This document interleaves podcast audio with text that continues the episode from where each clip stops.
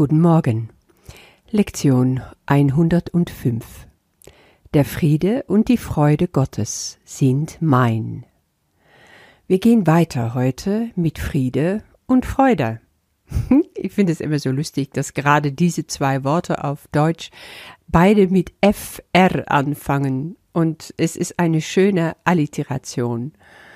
Ja, Friede und Freude, das ist doch alles, was wir haben wollen in unserem Leben.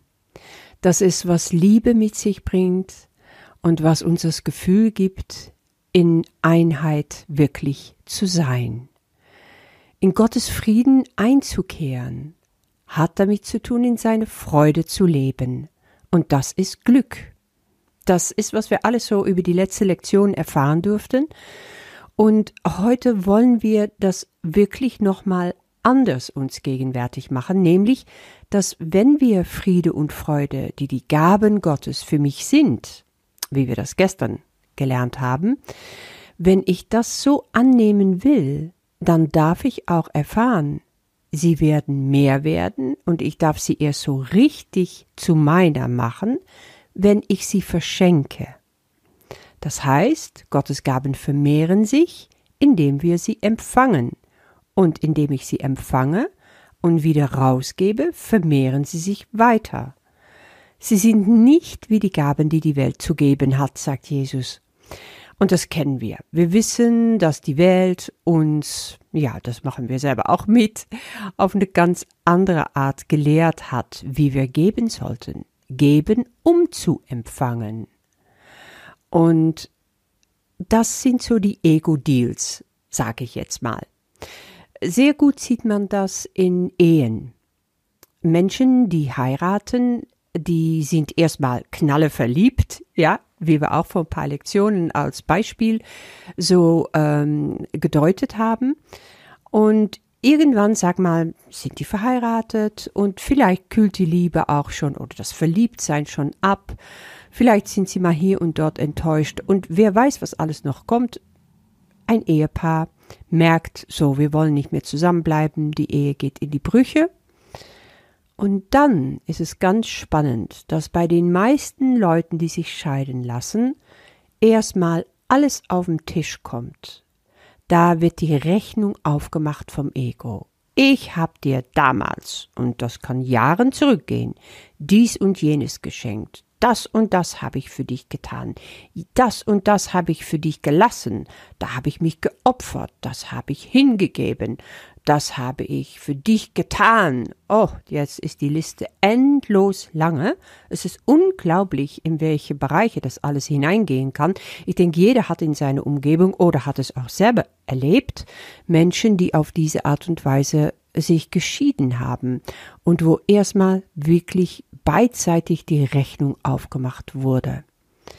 Und dann siehst du, das Ego vergisst nichts. Das Ego gibt nur, weil es eine Rechnung offen haben will für diejenige, an den er schenkt, um einfach in seine Schuld zu stehen. Dann kann er von dem wieder bekommen, also Gaben abziehen, das, was er von dem will, abziehen, weil du bist es mir schuldig. Ja, das ist ein ganz äh, schlimmes Spiel, was auf Minimalebene eigentlich überall läuft. Und im ganz Kleinen, also als ich anfing, mich damit auseinanderzusetzen mit dieser Lektion, dann fiel mir zum Beispiel ein, dass ich als Kind, ähm, ich bin die älteste von fünf, sehr oft meine Sache hergeschenkt habe oder dass das auch von mir erwartet wurde. Johann, das ist nicht so wichtig, gib's doch den Kleinen, ach, lass ihn damit spielen und so, weißt du? Und Johann war natürlich verständnisvoll, weil schon die Ältere, hm, das wurde natürlich auch belohnt von den Eltern. Und das Ego aber hat das nicht vergessen und hat eine Rechnung aufgemacht. Und viel, viel später, als ich schon längst erwachsen war, mit meinen Geschwistern, dann kamen immer wieder so Sachen, wenn etwas nicht stimmte. Äh, solange alles harmonisch war, kein Problem. Aber wenn es Konfliktsituationen gab, dann hat mein Ego in meinem Kopf immer die Rechnung aufgemacht, immer gesagt, ja, aber damals, weißt du, da war ich gut genug, um dies und jenes zu machen und das herzugeben und das äh, einfach abzugeben. Und jetzt, jetzt auf einmal ähm, siehst du mich nicht mehr, akzeptierst du mich nicht mehr, wertest du mich gar nicht mehr.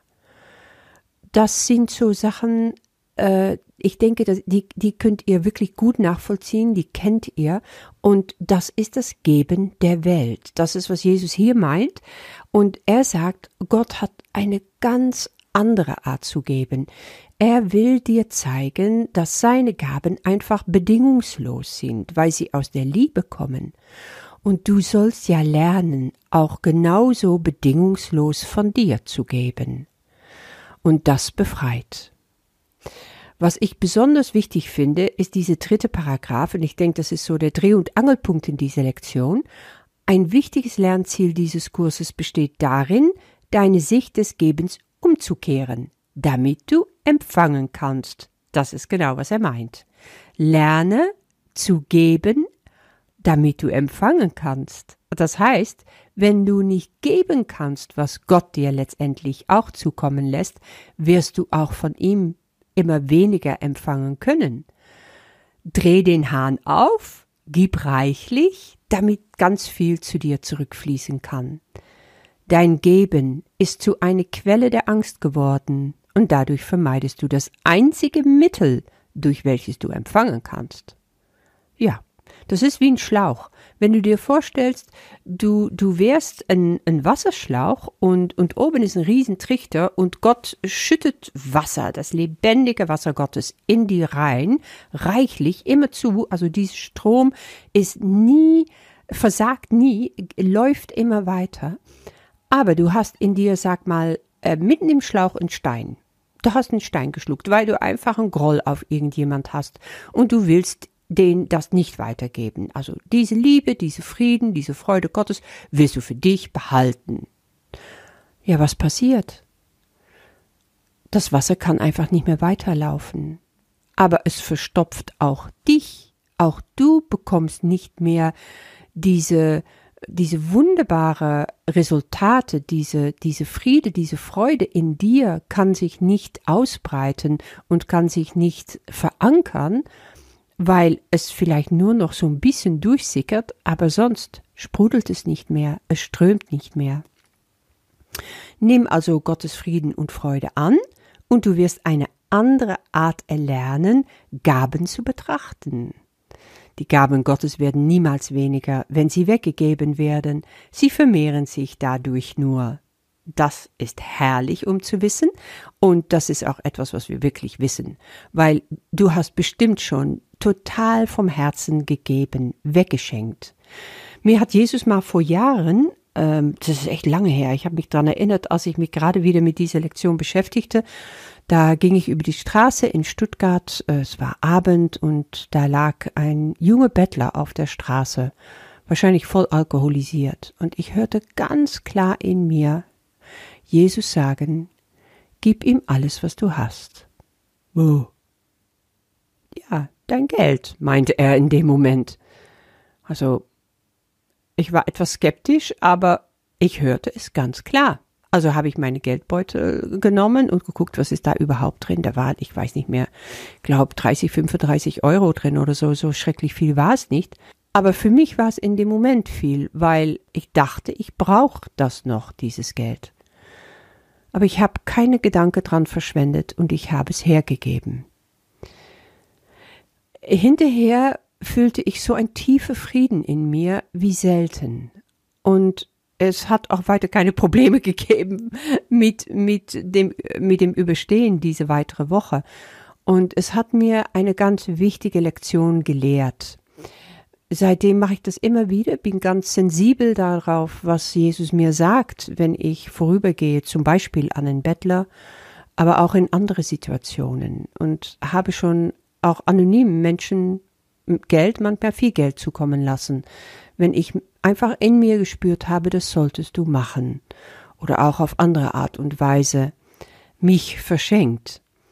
Und diese Freude, die dadurch entsteht, ist durch nichts eilig zu ersetzen.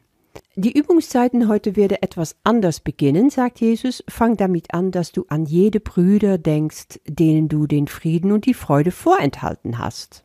Also da, wo du das gerade nicht gemacht hast, wo das Ego eine Rechnung offen hatte und wo du eben nicht das weitergeben wolltest, was dir geschenkt wurde. Das darfst du jetzt wieder machen. Du darfst das also dein Herz ganz weit aufmachen, deine sogenannte Feinde in die Augen schauen in diese Übung und sagen, mein Bruder, Frieden und Freude biete ich dir an, damit ich Gottes Frieden und Freude als die meinen haben möge.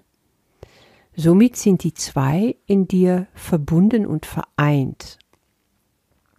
Heute soll dir das gelingen, sagt Jesus, um wirklich dich darauf vorzubereiten und diesen Sprung zu machen, wenn du wirklich alle Schranken vor dem Frieden und der Freude aufgehen lässt und was deins ist, kann endlich zu dir kommen, dann sag, Gottes Friede und Freude sind mein. Damit kannst du also die fünf Minuten in Ruhe so wirklich verbringen und mache eine Weile deine Augen zu, regt Jesus an, lass seine Stimme dir versichern, dass die Worte wahr sind, die du sprichst. Damit wünsche ich dir wie immer wirklich viel Freude und bis morgen.